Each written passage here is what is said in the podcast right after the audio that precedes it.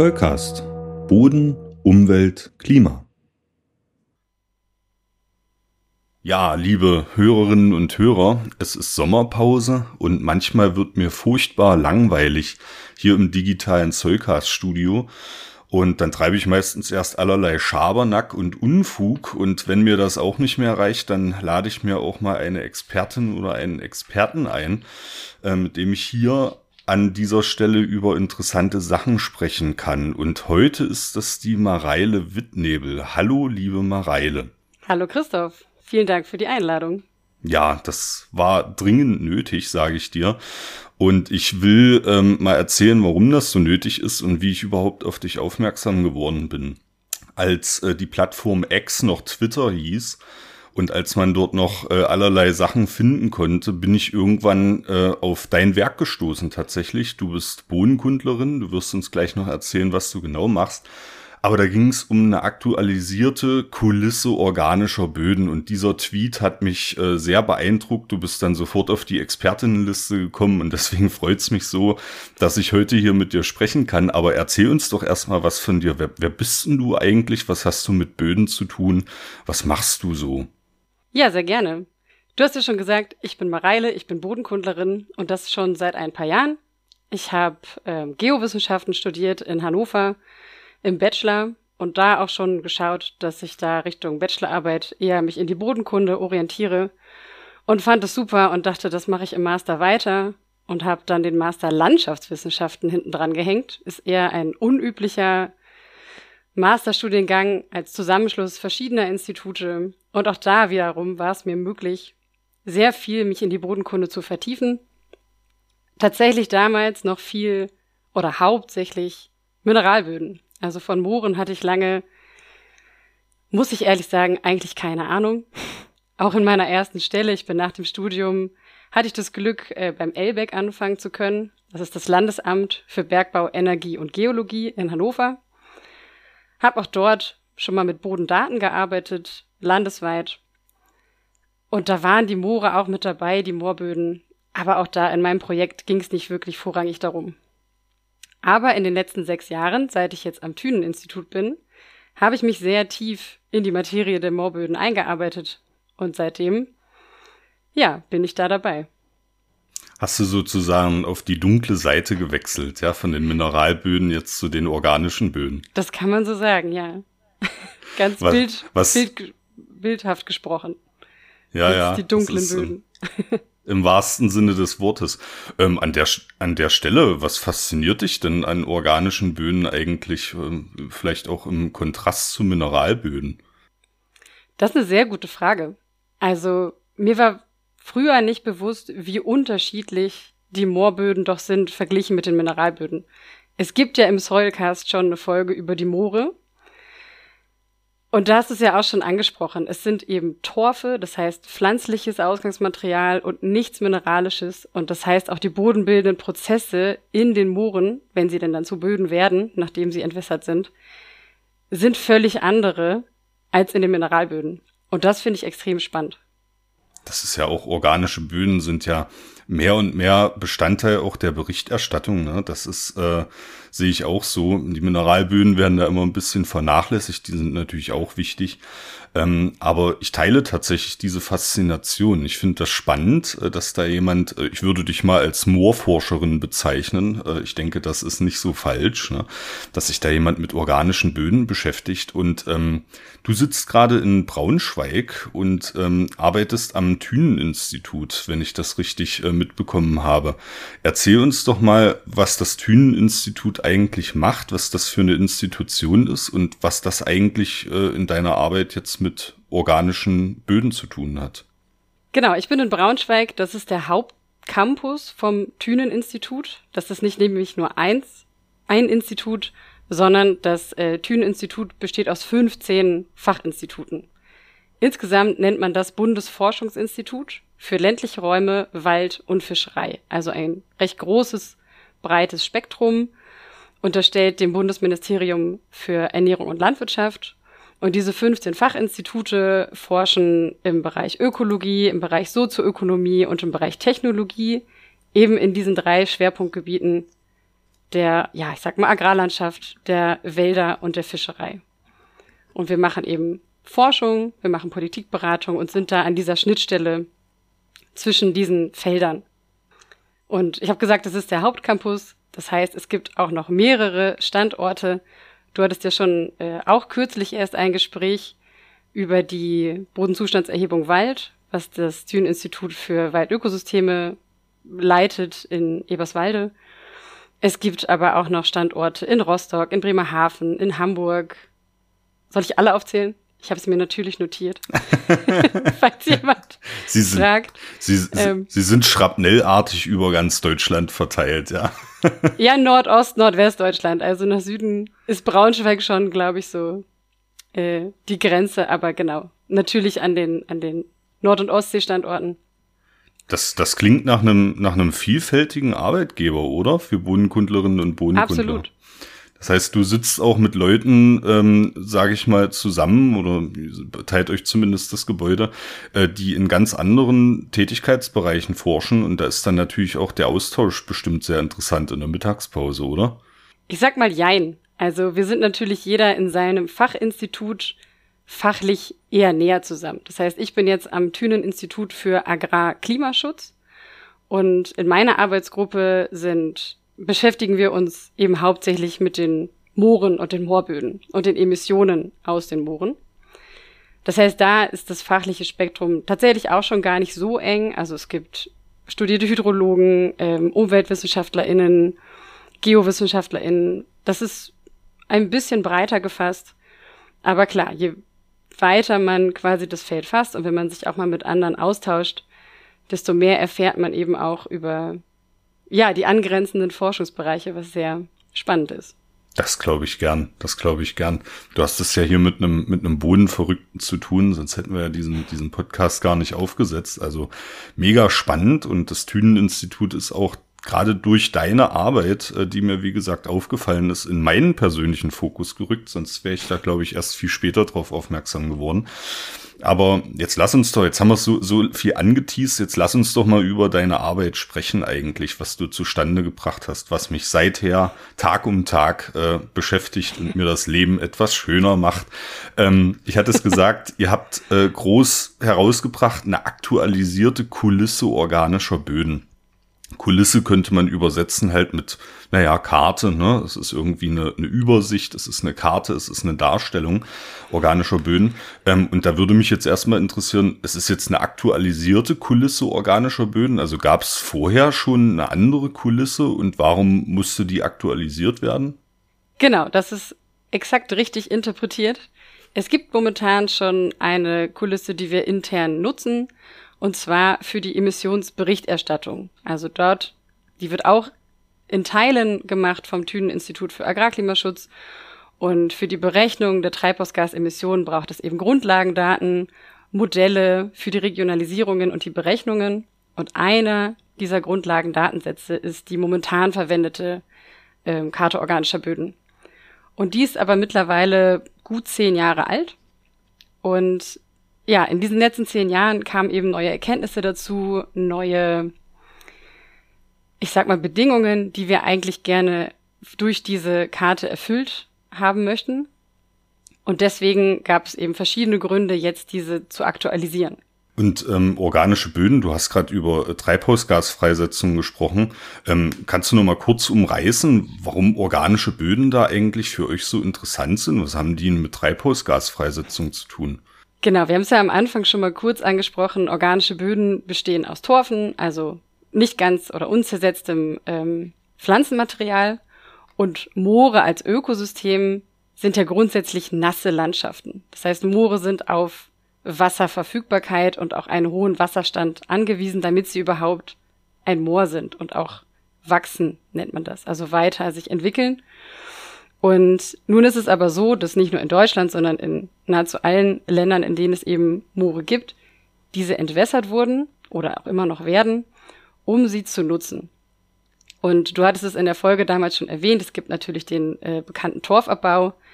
Die deutlich häufigere Nutzung, vor allem bei uns, ist aber die landwirtschaftliche Nutzung. Das heißt, man kann sich das jetzt so vorstellen, wenn man so durch die Landschaft fährt und glaubt, man hat da so ja, vielleicht bisschen neblig, gruselige, weite Landschaften, wie das Moor ja manchmal beschrieben wird. Das ist dann doch eher selten der Fall, sondern tatsächlich sieht man eher Kühe, wenn es ganz extrem ist, auch mal Maisfelder und Kartoffelacker, einige Wälder. Das heißt, man würde vielleicht erstmal gar nicht darauf kommen, dass wir hier in einem Moorgebiet sind, weil eben diese ja, Gebiete stark entwässert wurden, landwirtschaftlich genutzt werden. Und das führt dazu, dass wir natürlich den Wasserstand absenken. Das heißt, diese Torfe werden dem Sauerstoff ausgesetzt. Und was dann passiert, typische Reaktion, die Mikroorganismen werden aktiv und dieses nicht ganz zersetzte organische Material wird dann final zersetzt und daraus wird hauptsächlich CO2, was wir ja kennen als bekanntes Treibhausgas. Und das ist insofern sehr extrem. Ich habe da auch mal die Zahlen mitgemacht aus dem letzten äh, Treibhausgas-Emissionsbericht. Das sind ungefähr 54 Millionen Tonnen CO2-Äquivalente aus den größtenteils äh, landwirtschaftlich genutzten Moorböden. Und das entspricht ungefähr sieben Prozent aller deutschen Treibhausgasemissionen. Wow. Was schon eine Ansage ist, ja. Das ist eine Hausnummer, auf jeden Fall. Ähm, an, an der Stelle, weil wir es im, im Podcast immer schon gemacht haben, natürlich nochmal noch mal Disclaimer. Äh, hier geht es natürlich nicht drum, die Landwirtschaft pauschal irgendwie zu diskreditieren, ne? aber das ist halt einfach ein Zustandsbericht, den du gerade präsentiert hast. Ne? Das sind die Emissionen. Ähm, und man muss sich dann natürlich damit auseinandersetzen, woher die kommen. Das hast du ja gerade eindrucksvoll beschrieben, dass das eben originell eine eurer Aufgaben ist am Thünen-Institut. Genau, absolut. Also uns geht's auch erstmal darum, alles sachlich zu beschreiben, vor allem das zu erfassen und auch noch mehr zu verstehen, wie ja die Landnutzung und auch unterschiedliche Wasserstände eben die Treibhausgasemissionen beeinflussen und auch was man jetzt natürlich für Maßnahmen umsetzen kann, damit das besser wird. Es ist natürlich allen mittlerweile klar, dass das nicht optimal ist. Aber wie du sagst, es geht nicht darum, hier Landwirt-Bashing zu betreiben, sondern es ist eben so, wie es jetzt ist. Und jetzt müssen wir eben schauen, wie wir damit umgehen. Und da braucht man eben auch Grundlagendaten um den Bogen wieder zurückzuspannen, vielleicht zur Karte. Ja, genau. Und da gehen wir jetzt gleich drauf ein. Das finde ich nämlich äh, unglaublich spannend. Und ich habe jetzt hier vor mir tatsächlich erstmal ähm, eine Übersichtskarte, die eben diese aktualisierte Kulisse einmal zeigt, der organischen Böden. Und ich finde, was man auf dieser, also diese Karte alleine hat mich schon sehr glücklich gemacht. Da kann man jetzt noch nicht reinzoomen. Ich sehe jetzt, habe jetzt einfach mal eine Draufsicht äh, auf die Bundesrepublik Deutschland. Man sieht jetzt schon, ähm, dass die organischen Böden in Deutschland relativ ungleich verteilt sind. Äh, kannst du dazu vielleicht noch mal sagen, äh, wie die Verteilung äh, der organischen Böden in Deutschland sich gestaltet? Genau, du hast es ja gerade schon angedeutet, dass das eben nicht ganz gleich ist. Hast du denn eine Idee, woran das liegt? Hm. Das wird, das wird sicherlich, also der größte landschaftsprägende Prozess, äh, zumindest in einer Hälfte von Deutschland, ähm, ist sicherlich die letzte Inlandsvereisung. Ja, und ich gehe mal davon aus, wenn ich mir die Verteilung hier so anschaue, dass äh, sich das schon so irgendwie äh, inlandseismäßig so in den Norden äh, von Deutschland verteilt, wird sicherlich ein wichtiger Grund dafür sein, oder? Ja, absolut. Genau, richtig. Also das sind eben die eiszeitlich geprägten Gebiete. Wir sehen das viel in Nordost-, Nordwestdeutschland und auch ein Teil noch in Süddeutschland, vor allem im Voralpenraum. Und tatsächlich sind aber in allen Bundesländern Moorgebiete oder Moorböden, wir sind jetzt eben speziell im Moorbodenbereich mit den Daten, ähm, in allen Bundesländern sind Moorböden zu finden. Und es ist tatsächlich das moorreichste Bundesland, das, in dem wir uns auch befinden, das ist Niedersachsen, mit tatsächlich absolut knapp einem Drittel aller dieser Moorböden Deutschlands. Was schon eine Menge ist in einem Land. Das sieht man sehr, sehr deutlich auf dieser Karte. Deswegen macht mich das auch so glücklich. Ähm, und wir hatten hier Ich finde es übrigens sehr schön, wie oft du betont, dass sich das so glücklich macht. Ja. Man fragt sich ja manchmal, Mensch, brauchen die Leute das? Wird das verwendet? Aber das bestätigt uns ja jetzt, dass wir das so veröffentlicht haben und auch so dargestellt haben. Ja. Mindestens eine Person ist sehr glücklich darüber. Vielen Dank. Mindestens eine Person. Und ich glaube, die, die vielen, vielen Leute, die diesen Podcast hören, die werden dann auch äh, ähnlich glücklich darüber sein, Mareile. Dessen bin ich, bin ich mir sehr, sehr sicher. Und ähm, genau die, die, die Verteilung, das zeigt sich sehr deutlich. Niedersachsen eben als moorreichstes Bundesland. Und jetzt können wir als nächstes mal in die Legende gucken. Also ich bin immer ein Freund davon, sich eben solche Übersichtskarten auch mal äh, detailliert anzuschauen, weil da kann man eine ganze Menge an Informationen rausziehen. Und in diesen ähm, Moorbodenkategorien habt ihr die genannt. Ähm, auf dieser Karte sind eben sechs Kategorien dargestellt. Was kannst du uns denn sagen äh, zu diesen sechs Kategorien? Also um was für, über was für Böden reden wir denn da?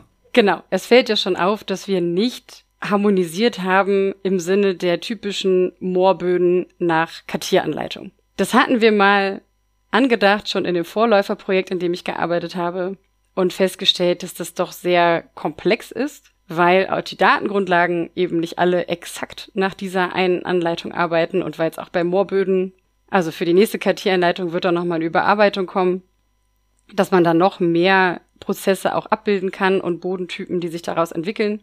Und zum anderen war es für uns auch relevant, Böden beziehungsweise Eigenschaften darzustellen, die für uns relevant sind, was die Treibhausgasemissionen angeht und die Wasserstände, die der maßgebliche Treiber sind für die Höhe der Treibhausgasemissionen. Und da spielt es dann weniger eine Rolle, ob jetzt der Boden im oberen Bereich mulmt, sondern eher habe ich Torf anstehend oder habe ich vielleicht eine mineralische Überdeckung. Das heißt, das war für uns eine wichtigere Überlegung. Und das stammt auch schon aus dem äh, Vorprojekt der Bodenzustandserhebung, Achtung, nicht Wald, sondern Landwirtschaft. In der war ich vorher beschäftigt. Die wird auch am Thünen-Institut für Agrarklimaschutz durchgeführt. Und da hatte ich äh, zwei Jahre lang die Möglichkeit, die Daten der organischen Böden eben auszuwerten. Und auch da hatten wir schon gedacht, okay, wir brauchen, damals haben wir es noch Moor-Klassen genannt, jetzt Kategorien, das ist so ein bisschen Prozessentwicklung. Aber das sind die gleichen. Das heißt, da findet sich das auch wieder äh, vom Endbericht damals von der BZE Landwirtschaft. Und genau, so haben wir das erstmal für uns vereinheitlicht. Zum einen, um es auch gut darstellen zu können, denn die eingegangenen Datensätze sind durchaus auf verschiedene Weise sehr heterogen. Und es war eine große Herausforderung, die alle so zu harmonisieren, dass wir am Ende was gemeinsam darstellen können. Und das ist so nicht der kleinste gemeinsame Nenner, aber im Grunde die für uns bestmögliche und sinnvollste ja, Kombination an Moorböden. Und das sind die Niedermoorböden und die Hochmoorböden. Erstmal allgemein ohne. Kennt man. Genau, die kennt man vielleicht erstmal, ohne dass wir sie jetzt bodenkundlich weiter unterteilt. Dann gibt es die sogenannten Moorfolgeböden. Die sind vielleicht schon eher unbekannter. Es gibt ein paar Studien dazu und das ist jetzt auch kein fester Begriff in der Bodenkunde. Für uns sind es die Böden, die entweder sehr, sehr flach sind, also eher Bereich Moorgleie, auch in den Ursprungsdaten waren, oder eben solche, die von den Kohlenstoffgehalten nicht mehr oder noch nicht Torf sind, sondern in diesem Übergre äh, Übergangsbereich liegen zwischen Mineral- und organischen Böden, obwohl man sie de facto als Mineralböden ansprechen würde, also Anmoorgleie, Anmoor-Stagnogleie, solche Geschichten. Aber eben, ja, der C-Gehalt macht es dann eben aus, dass es kein echter Torf ist. Und dann gibt es noch die, ja, die, die Torfe, die eben nicht anstehend sind, nämlich flach oder mächtig überdeckte Moorböden und auch ein eher niedersächsisches Phänomen, die Tiefumbruchböden aus Moor, also Treposole. Was äh, kann man sich da drun drunter vorstellen? Tiefumbruch. Ähm, ist da mechanisch mit den Böden was passiert? Gut, dass du fragst, ganz korrekt. Das ähm, ist ja großflächig passiert in Niedersachsen, aber auch in den Niederlanden, auch in manchen anderen Gebieten, aber dort nicht so großflächig.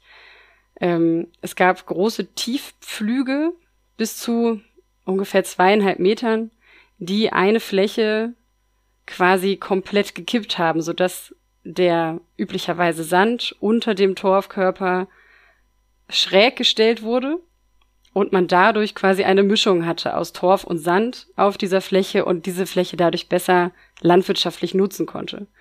Und wenn man die aufgräbt, sehen die tatsächlich aus wie ein Zebrastreifen, so schräg gestellt. Also optisch ganz spannend.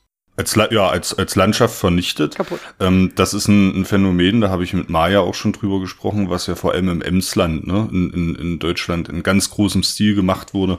Ist genau. ja auch genau. verknüpft, diese, diese schrecklichen äh, Ereignisse da in den Emslandlagern, ne, die sich dort abgespielt haben, also wo Häftlinge auch, ge da sieht man mal ja. wieder, dass, dass, dass das Moor eben auch historisch ähm, sehr mit der Geschichte von Deutschland äh, verankert ist, ne, und dass es daher auch wirklich eine, eine große Rolle spielt. Ne. Also ich fasse, ich fasse die, die Kategorien nochmal zusammen. Wir haben Nieder- und Hochmoorböden. Das sind so die klassische Moorgenese, die man auch äh, in Lehrbüchern findet. Ne? Die einen mit Grundwasseranschluss, die anderen entsprechend ohne. Beide natürlich aufgewachsen. Dann äh, definiert noch Moorfolgeböden, die eigentlich eher Übergangsstadien sind, äh, beziehungsweise vom Kohlenstoffgehalt her noch nicht zu den organischen Böden zählen würden anmoorige ähm, äh, Böden wären das dann entsprechend. Ne? Den Tiefumbruch haben wir gerade äh, erklärt und dann gibt es entsprechend noch Moorböden, die flach oder mächtig überdeckt sind, also mit anderem Material überlagert. Ja, sehr interessant. Das kann man also an dieser Karte schon sehen. Von der Farbgebung her hebt sich das auch deutlich ab, wie ich gerade erklärt habe, am Emsland. Und wenn einem, wenn man mit dieser Karte jetzt fertig ist, sie, sich zu betrachten, dann ist es ja das Schöne, dass ihr als Thüneninstitut jetzt auch noch diese Karte sozusagen multimedial erfahrbar gemacht habt äh, im, im sogenannten Thünenatlas. Was kannst du uns denn zum Thünenatlas und zu eurer Datenveröffentlichung äh, da erzählen?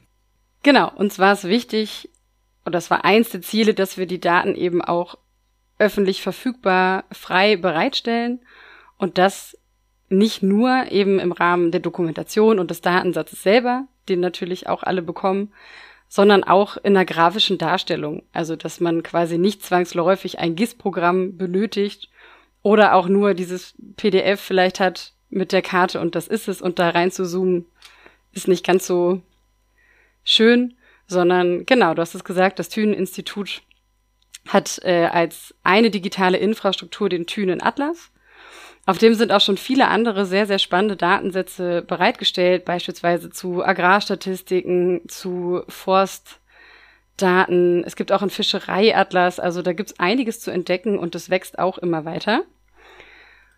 Und dort ist jetzt eben auch unsere neue Kulisse zu finden. Und ja, man kann da, wie du sagst, so ein bisschen interaktiv oder zumindest zoomen. Ich weiß nicht, inwiefern man interaktiv definiert, aber man kann reinzoomen und kann da mal ein bisschen in seine Region reinschauen und gucken, was man da so findet. Ja, wie ich, wie ich auch schon mehrfach gesagt habe, hat mich das bezogen auf meine Herkunftsregion auch schon sehr glücklich gemacht, weil ich äh, da befähigt wurde, sozusagen auch ein bisschen landschaftskundlich mir das mal anzuschauen. Ähm, ich würde es tatsächlich schon als interaktiv bezeichnen, weil ich habe jetzt den, den Thünenatlas hier geöffnet, wie du sagst, ich kann eben reinzoomen. Ich brauche dazu keinen GIS, das fand ich auch eine, eine wichtige Information, weil man denkt ja auch dran ähm, an, an Nutzerinnen und Nutzer, die jetzt äh, des GIS nicht so äh, mächtig sind. Ne? Die brauchen also nicht auch nochmal eine, eine zusätzliche GIS-Schulung.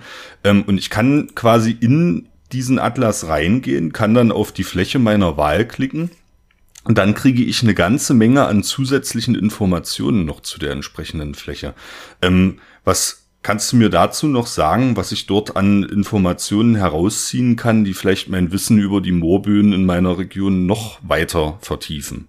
Diese Hintergrundinformationen sind im Grunde eigentlich auch das Wichtigste, was diese Karte ausmacht. Denn diese Legendeneinheiten, die ich gerade schon erläutert habe, basieren auf den Attributen, die in dem Datensatz dargestellt werden. Und ich hatte es auch gerade schon angedeutet, wir haben ja Datensätze zu den Böden, allgemein oder organischen Böden aller Bundesländer zusammengetragen und die sind in verschiedener Hinsicht heterogen. Und wir hatten ja ein Ziel, diese Daten zu harmonisieren. Natürlich für unsere Zwecke erstmal intern, damit dieser Datensatz äh, als Grundlage für die Emissionsberichterstattung gut nutzbar ist. Aber wir wollten eben auch möglichst viele weitere Informationen noch behalten, die eben in den Daten gegeben sind. Und auch das habe ich gerade schon erklärt. Wir sind da abgekommen von Bodentypen, sondern eher auf äh, Bodenprofileigenschaften mit, äh, wir haben es emissionsrelevante Eigenschaften genannt. Und das sind insgesamt sieben Stück. Und die findet man eben an jedem Punkt in jeder Fläche in der Karte in unterschiedlichen Detailstufen. Und natürlich gibt es auch mal Flächen, in denen wir keine Informationen haben. Das ist entsprechend auch gekennzeichnet. Aber wir können ja gerne mal diese sieben Merkmale durchgehen. Sehr gerne. Das erste wäre die Genese. Wahrscheinlich erstmal selbsterklärend. Also arbeiten wir hier oder haben wir hier ein Niedermoortorf vorliegen, ein Hochmoortorf oder auch in einigen Karten gibt es schon organische Muddeböden. Die werden in der nächsten Kartieranleitung auch zu den organischen Böden gesondert zählen, haben aber noch nicht alle Grunddaten enthalten. Das zweite Merkmal ist dann das Vorhandensein einer mineralischen Überdeckung. Also haben wir eine und wenn ja, wie mächtig ist diese? Da unterscheiden wir drei Stufen bis zu einer Überdeckungsmächtigkeit von einem Meter. Torfe darunter haben wir nicht weiter betrachtet, weil wir davon ausgehen, dass die dann eben keine Rolle mehr spielen im Emissionsverhalten. Und wenn dann noch äh, eine Information zusätzlich da war zum Substrat dieser Überdeckung, würden wir unterscheiden in sandige oder bindige Überdeckungen. Und bindig sind eben alle Bodenarten lehmig, tonig, schluffig. Also nicht Sand. Dann haben wir das Merkmal der Torfmächtigkeit. Auch da unterscheiden wir, wenn es geht, verschiedene Mächtigkeitsstufen bis zu über zwei Metern.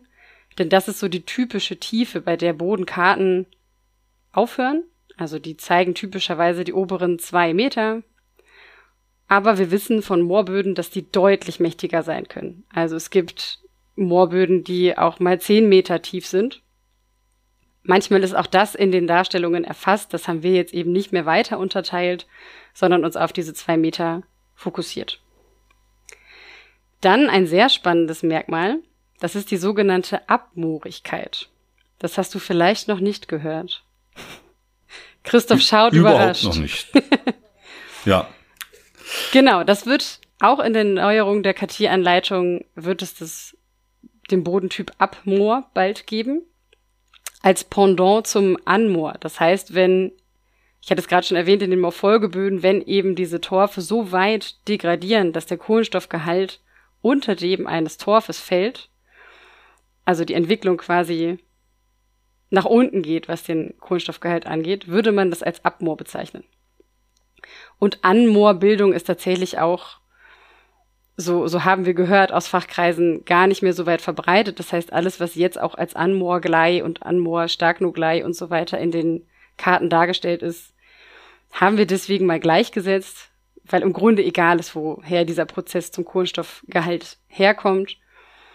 Aber mit dieser Abmoorigkeit haben wir im Grunde alles gekennzeichnet, was eben ja diesen degradierten oder nicht äh, nicht erreichten Torfstatus kennzeichnet. Und da das ja ein mineralisches Substrat dann de facto ist, würden wir auch hier unterscheiden in sandige oder bindige Substrate. Das hat insofern auch bei den Überdeckungen wieder einen Hintergrund ähm, für das Wasserstandsmodell, dass eben die Leitfähigkeiten in Sanden höher sind als in bindigen Substraten und wir das gerne mit berücksichtigen möchten. Dann ein recht einfaches, äh, aber ja, deutliches Merkmal ist der Tiefumbruch. Ja, nein. Also das trifft eben genau diese Moorbodenkategorie der Tiefumbruchböden. Da gibt's dann auch keine weitere Unterscheidung. Das äh, genau ist ein klares Ja-Nein-Kriterium. Und dann, was auch sehr spannend war, auch aus den Daten rauszulesen, sind die Substrate, die unterhalb der Torfschichten liegen. Das heißt, wenn wir hier wieder vom Wasserstandsmodell ausgehen, fragen wir uns, Liegt darunter vielleicht eine Stauschicht oder kann das Wasser schnell wegfließen? Und da sind zum einen unterlagernde Mudden ganz essentiell. Das heißt, diese, dieses Übergangsstadium zum Beispiel, wenn ein Moor so langsam sich bildet, also so Seesedimente beispielsweise sich ablagern, organikreich, haben wir dort etwas vorliegen, das wollten wir kennzeichnen in der Karte. Und dann eben das unterliegende mineralische Substrat. Und auch da haben wir geschaut, je nachdem, was die Datengrundlagen hergeben, können wir das unterteilen in die Substrate, sandig, lehmig, tonig, schluffig oder vielleicht auch nur bindig, wenn es nicht ganz klar ist. Haben wir vielleicht sogar Festgestein, auch das gibt es in wenigen Fällen, beispielsweise im Harz. Genau. Und das sind eben unsere sieben Merkmale mit verschiedenen Ausprägungen, die man auch, ja, kombinieren kann, dann wieder zu diesen übergeordneten Moorbodenkategorien aber eben auch alle einzeln betrachten kann. Und so ersparen wir quasi allen Interessierten jeden einzelnen Bundeslanddatensatz anzuschauen und sich das daraus zu suchen, sondern haben diese, ich nenne es mal Serviceleistung des Harmonisierens erbracht, in enger Abstimmung natürlich mit allen ähm, Ansprechpersonen aus den Institutionen der Länder. Das ist so abgefahren. Also du siehst auch, ich, ich lächle fein. Christoph ist ja. ganz begeistert. Ich bin sehr, sehr es freut mich sehr. Ja, ich, ich bin ich bin wirklich sehr selig, wenn ich wenn ich das sehe. Ähm, du du hast es gerade gesagt, ne? Auf den ersten Blick erscheint das ein bisschen komisch. Ne? Du musst aber tatsächlich diese Datengrundlagen. Du hast gerade gesagt, das basiert ja auf den auf den Daten, die ihr entsprechend ähm, aus den einzelnen Bundesländern erhalten habt. Ne? Und ähm, ich kann mir durchaus vorstellen, äh, weil ich nun mit Geodaten auch ein bisschen zu tun habe und alleine wenn man in die Geodatenportale verschiedener Bundesländer reinschaut, dann sieht man, dass die ganz unterschiedlich ausgestaltet sind. Also da ist einmal das Angebot ganz unterschiedlich, aber eben auch die Geodaten an sich sind sehr, sehr unterschiedlich ähm, gestaltet. Und das macht es, glaube ich, einfach auch notwendig, dass ihr als Thünen-Institut dann eigene Kategorien definiert und einfach versucht, diese unterschiedlichen Datensätze dann zu harmonisieren. Genau, für uns war es vor allem wichtig, auf dieser Maßstabsebene eine einheitliche deutschlandweite Karte zu haben. Denn es gibt natürlich auch noch die BGR, das ist die Bundesanstalt für Geowissenschaften und Rohstoffe, auch mit Sitz in Hannover. Und die sind im Grunde zuständig für deutschlandweit harmonisierte Karten, aber in einem kleineren Maßstab. Das heißt, es gibt beispielsweise die Bodenübersichtskarte 1 zu 1 Million oder 1 zu 200.000, die BÜK 1000, BÜK 200. Und die haben wir auch geprüft, beziehungsweise die BÜK 1000 wurde früher verwendet, bevor es die momentan noch, ja, die momentan noch verwendete Karte, äh, ja, eingebaut wurde. Und die sind einfach ein bisschen zu grob für die Moorböden. Denn da haben wir auch unsere Erkenntnisse schon aus vielen Forschungsprojekten oder man weiß es einfach auch aus der, aus der Verteilung. Es sind oft kleinräumige Strukturen, ähm, die eben, wie du auch sagtest, nicht gleichmäßig verteilt sind. Das heißt, da muss man schon in einem anderen Maßstab manchmal rangehen. Und äh, die Bodenübersichtskarten sind auch super. Und der Anspruch aber für die Emissionsberichterstattung war, noch genauer zu werden. Und daher kam dann eben, ja, der Vorschlag oder die Idee, das neu zu machen auf Basis der Länderdaten in diesem, ja, Mittelmaßstabsbereich. Das ist Wahnsinn. Ähm, ich, also ich, ich, ich kann mir ein bisschen vorstellen, wie viel Arbeit das für dich gewesen sein muss. Ich habe jetzt hier zum Beispiel in, in, in, in meinem Atlas gerade eine Fläche auf ähm, mit einem Maßstab von 1 zu 10.000 bis 1 zu 50.000. Das ist aber so die Maßstabsgröße ungefähr, ne, an, an der ihr euch orientiert habt. Also 1 zu 50.000 hast du, glaube ich, gesagt, ist so der Standardmaßstab. Ne? Genau, das ist so der übliche Maßstab, mit dem die Bundesländer einfach arbeiten. Manchmal ist es ja. auch 1 zu 25.000 oder das ist eigentlich mal die Grundlage gewesen und daraus wurde eine 1 zu 50.000er Karte erstellt. Aber das ist so der übliche Bereich. Und die kommen natürlich ja. auch wieder aus zum Teil hochauflösenderen Daten, weshalb dann manchmal auch Maßstabsspannbreiten angegeben werden. Das haben wir aber alles erfragt durch die Länder. Ja, Mareile, das ist ja beeindruckend, was man aus, ähm, aus dem Thünenatlas jetzt in der Webanwendung tatsächlich alles rauslesen kann. Das hast du uns erklärt. Ähm, und mich würde jetzt aber mal interessieren, wir haben jetzt so viel gesprochen ähm, über die Informationen, die man aus dieser Karte entnehmen kann. Aber Du hast es auch schon gesagt, du hast eben Daten zusammengetragen aus allen Bundesländern. Und ich weiß aus der Arbeit mit Geodaten, dass die Geodaten verschiedener Bundesländer sehr verschieden ausgestaltet sind. Du hast verschiedene Ansprechpartner gehabt, bestimmt. Wie lange hat es dich eigentlich oder wie viel Zeit hatten das gekostet, ähm, bis du diese aktualisierte Kulisse jetzt veröffentlichen konntest? Also insgesamt der vollständige Prozess von wir brauchen eine neue Karte und wir planen mal das Grundkonzept und fragen die ersten Daten an, bis jetzt Veröffentlichung waren so drei Jahre. Also es war natürlich ein Prozess. Wir haben erstmal geschaut, welche Daten gibt es überhaupt, was können wir da rausziehen, welche Informationen sind da drin, welche brauchen wir vor allem erstmal primär für unsere Anwendung der, dieser Kulisse, die wir dann benutzen für die Emissionsberichterstattung aber auch für das Moorbodenmonitoring. In dem Projekt arbeite ich momentan. Das ist auch die Basis für die Standortauswahl für dieses Monitoring-Projekt. Auch das lief so nebenbei, sodass diese ganze Kulissenerstellung und auch die Harmonisierung, das Konzept dahinter, ja, sich eine Weile entwickelt hat. Und nebenbei waren eben, du hast es gesagt, die ganzen Abstimmungen mit den Bundesländern.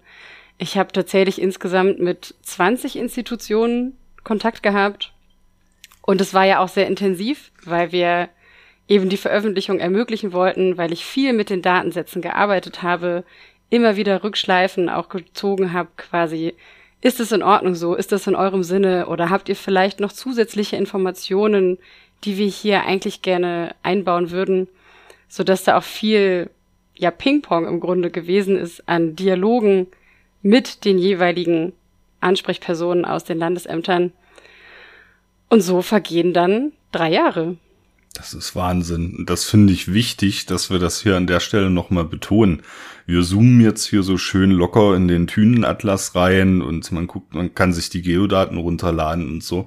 Aber das sind eben drei Jahre Arbeit für dich gewesen. Das ist äh, sozusagen ein wesentlicher Teil deines äh, Forscherinnenlebens jetzt, was du verbracht hast. Und äh, das muss man an der Stelle auch wirklich nochmal wertschätzen. Und ähm, ich wertschätze das sowieso in meinem Alltag. Ich würde jetzt abschließend gerne nochmal äh, mit dir gemeinsam ergründen, was man jetzt eigentlich mit den Daten machen kann. Ne? Du hast gesagt, okay, bei euch am Institut nutzt ihr diese Datengrundlage natürlich zur Berechnung von Treibhausgasemissionen. Ähm, das ist eine, eine ganz wesentliche Sache. Aber ich jetzt als Anwender beispielsweise, äh, was kann ich damit machen? Und ich fange mal mit mir persönlich an. Also für mich ist es eine große, große Freude, dass ich diese Daten jetzt habe, weil ich ja auch so gerne Heimatforschung betreibe. Und ich komme äh, aus Sachsen-Anhalt, haben wir auch schon gesagt, das ist jetzt nicht gerade das moorreichste Bundesland, aber es gibt äh, doch Moorflächen. Ich komme aus einer, aus einer Stadt, äh, die ein staatlich anerkanntes Moorheilbad ist. Und ähm, wenn man sich dann so heimatforschermäßig zum Beispiel die Frage stellt, wo kommen denn eigentlich diese abgebauten Torfe her? Also kommen die aus der Region? Haben die da Ende des 19. Jahrhunderts wirklich Torf an Ort und Stelle abgebaut oder den vielleicht auch schon von weiter her gebracht? Dann habe ich zumindest mit dieser aktualisierten Kulisse ähm, eine Grundlage, auf der ich ähm, mir solche Fragen heimatforschermäßig ein Stück weit beantworten kann. Genau, na, äh, natürlich ähm, Mareile hatten wir aber im Vorgespräch auch schon über meine Heimatregion gesprochen. Also ich habe dich da schon mit unnützem Detailwissen äh, sozusagen belangt. Und ähm, wir sind vielleicht da auf einige Grenzen dieser Anwendungen gestoßen. Kannst du dazu noch mal was sagen? Also was kann ich hier auflösungsmäßig eigentlich ergründen im Thünenatlas und was eher nicht? Genau, das ist ein wichtiger Punkt. Wir haben ja die Daten der Bundesländer so im Mittelmaßstab eingebaut also 1 zu 50.000, 1 zu 25.000, manchmal ein bisschen feiner aufgelöst in manchen Ländern. Das steht aber jeweils auch in jeder Fläche mit drin, wenn man da draufklickt, dass man eine Idee bekommt vom Maßstabsbereich. Und das ist insofern wichtig, weil Moore an sich zum Teil sehr kleinräumig vorkommen können. Das heißt, es kann einfach grundsätzlich sein, dass kleinere Vorkommen vielleicht gar nicht erfasst wurden in den Daten. Was man aber auch wissen muss, ist, dass die grundsätzlich auch zum Teil recht alt sein können. Und das ist wieder ein Unterschied zu den Mineralböden. Da verändert sich jetzt über vielleicht 100 Jahre nicht ganz so viel. Aber 100 Jahre können reichen, um ein Torf sehr weit schwinden zu lassen. Das heißt, diese Karte an sich ist vor allem gedacht, für uns natürlich äh, für deutschlandweite Auswertungen, was Emissionen, Wasserstände angeht. Es können Fragestellungen kommen, beispielsweise zur Wiedervernässung wird viel drüber gesprochen. Potenzialgebiete für Photovoltaikanlagen, auch das ist ein Thema, was uns in den letzten Monaten schon sehr oft auch erreicht hat. Natürlich kann man auch auf Landesebene arbeiten. Das sind ja schließlich die Grunddaten oder so im regionalen Maßstab. Ähm, und ist da auf jeden Fall eine super Grundlage, erstmal eine Idee zu bekommen, mit was für Böden können wir denn hier grundsätzlich rechnen? Sind hier überhaupt Moorböden oder vielleicht auch nur ein paar kleine Vorkommen?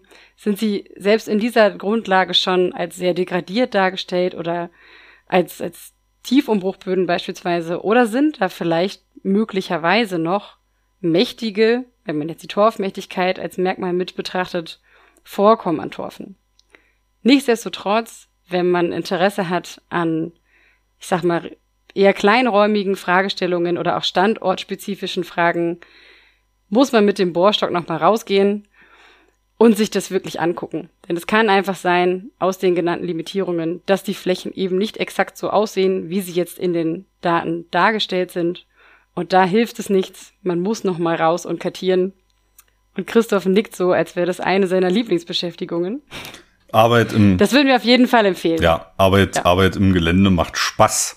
Das ist eine, eine schöne Sache, ne? aber das eine geht nicht ohne das andere. Also wir haben von dir jetzt eine, eine tolle Datengrundlage bekommen, wir äh, Hobbyforscherinnen und Hobbyforscher da draußen. Ne?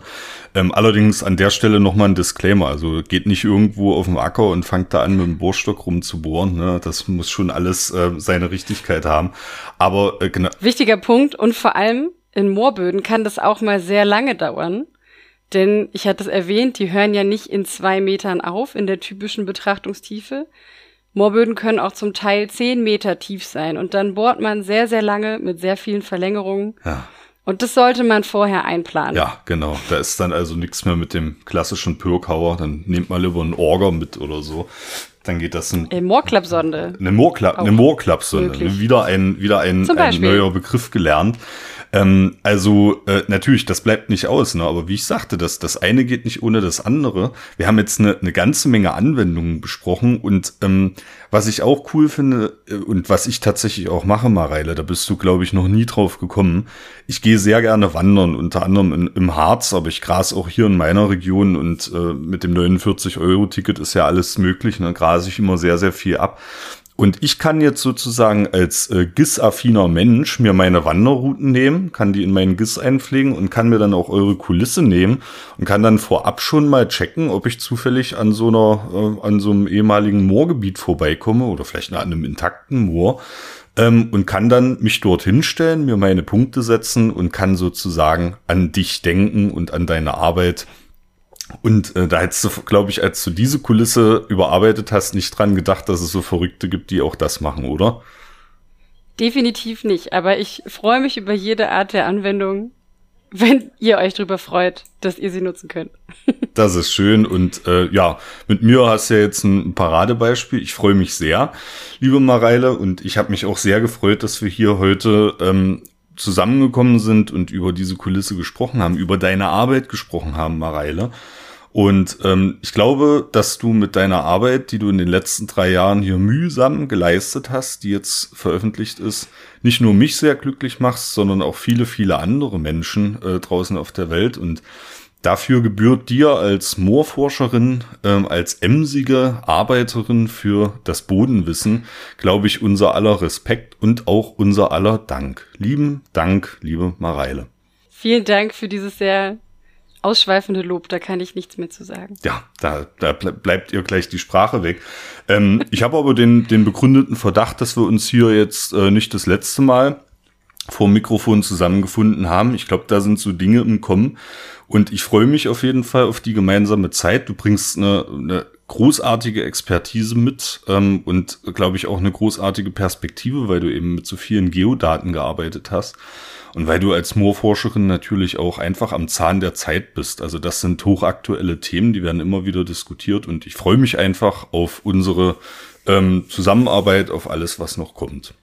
Ja, kleiner Teaser für die Zukunft. Schauen wir mal. Ich bin gespannt. Ich, ich, ich auch, das, das könnt ihr glauben. Und ja, für euch da draußen, liebe Zuhörerinnen und Zuhörer, hoffen wir natürlich, dass wir euch jetzt die Sommerpause ein bisschen abwechslungsreicher gestaltet haben ähm, durch dieses tolle Interview. Ähm, es kommt dann die Zeit der DBG-Jahrestagung. Äh, dazu ist jetzt auch noch mal eine Sonderfolge veröffentlicht worden. Wir werden also auf der DBG-Jahrestagung in Halle an der Saale auch präsent sein und da auch noch einiges reißen. Und nach der Jahrestagung geht's dann wieder ganz regulär weiter im Programm mit Soil Talks, mit den Lehrbuchfolgen und natürlich mit vielen weiteren Interviews. Freut euch drauf. Ähm, wie immer findet ihr zu dieser Folge alle relevanten Informationen in den Show Notes. Und ich glaube, das ist äh, genug der Worte, liebe Mareile. Ähm, wir verabschieden uns jetzt bei unserem Publikum und sagen Tschüss. Tschüss, bis bald. Der Sollcast ist für euch kostenlos und das soll auch so bleiben. Ihr könnt uns dabei helfen. Zum Beispiel durch eine kleine Überweisung auf das Geschäftskonto oder via PayPal. Wie das genau funktioniert, seht ihr auf soulcast.de unter dem Punkt Unterstützen. Das Geld wird für die digitale Infrastruktur verwendet und darüber hinaus in Technik investiert. Vielen Dank für eure Unterstützung.